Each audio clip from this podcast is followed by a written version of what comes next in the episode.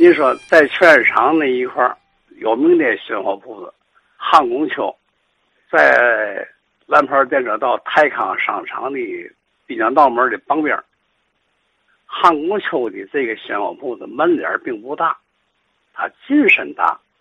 为嘛说它的鲜货有名呢？就是说四季应景，而且还保鲜，很难。鲜货行这一块很难了。你譬如说啊，刚五月份卖樱桃下来了，这个樱桃下来以后，人家怎么卖？拿一个大果盘，下边扎上钉，上边铺上浅蓝色的布，烧上水湿了，上边搁上樱桃。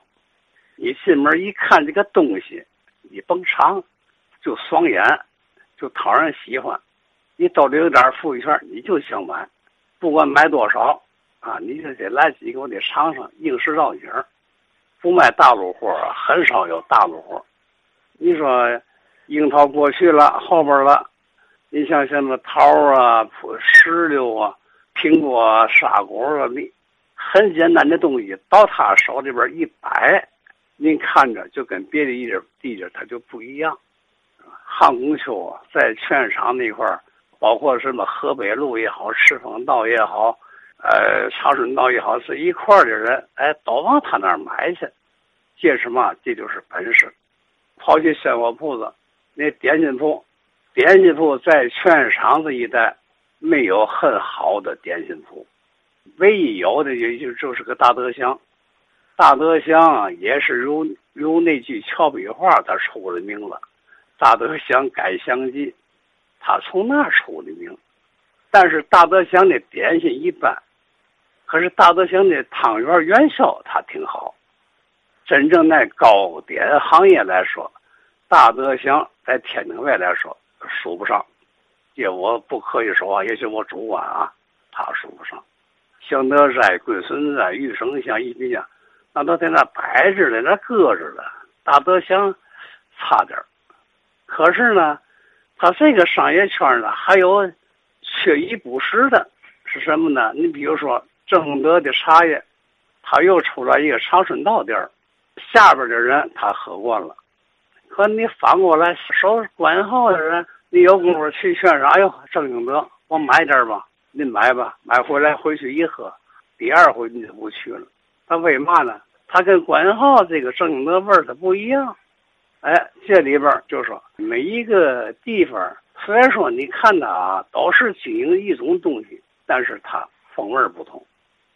另外，你从那阵南味来说，冠生园它是以糕点糖果为主，它的南味食品很小小规模，跟森记跟文地还到不了它那个水平。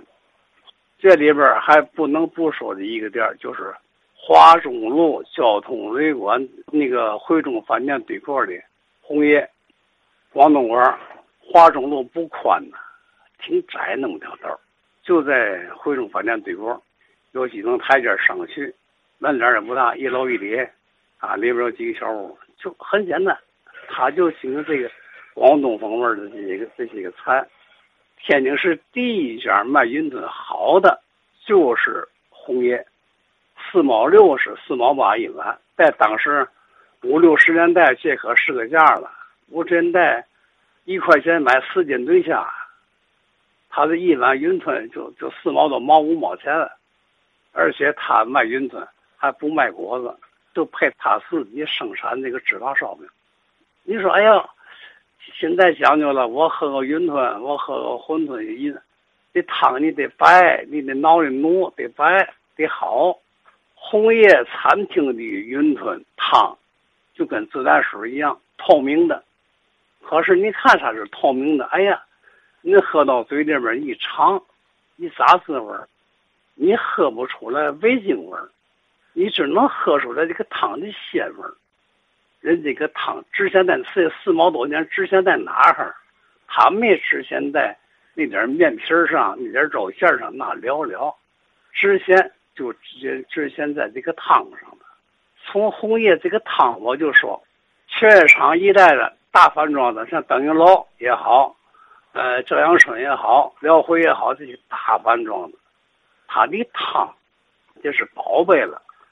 你像登营楼啊，南边电车道，它这个大饭庄子里面那那个那个汤，搁哪儿呢？搁一个大荷花缸里边。夏天呢，拿冰镇着，冬天在院里搁着。有两个小徒弟啊，嘛也不干，就专门守着这一这一缸这个高汤。这个高汤啊，是由鸡架子也好啊，大棒骨也好，鸭架也好啊。这些东西调，调完以后，这个汤啊是浑的，是白的，乳白色是浑的。调到几个小时以后，行了，够火候了，把鸡肉、牛肉剁成了蓉子。什么叫蓉子？剁成了沫吧。哎，往汤里一撒就去，汤里这些杂质，瞬间就要让这些个鸡蓉子、肉蓉子就给吸附住了。完事儿，把肉把那个蓉子捞出来，拿纱布过滤，出来这个汤就跟水一样，这叫高汤，也叫头汤。至于说白汤了，就叫泡汤了，是吧？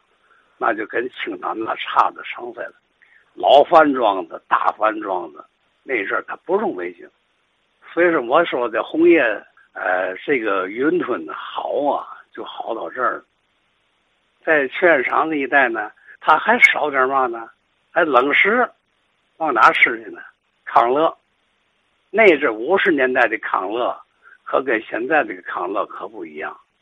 五八年，我跟您说，五八年我上高中的时候，我在十七中上上上学，有时候我们几个人呢就凑钱，凑钱干嘛呢？去去康乐，吃他那个奶油栗子粉。拿大高脚的那个那个杯装着，呵，漂亮，多少钱？四毛八。我们几个人凑钱吃，哎，你一勺我一勺的那么快。康乐那个时候，它也是一个高消费的小吃店，从天祥后门的商业圈的饭馆、鲜货铺子、糕点店等等吧，哎，我就延伸出来啊，很简单的说那么几句。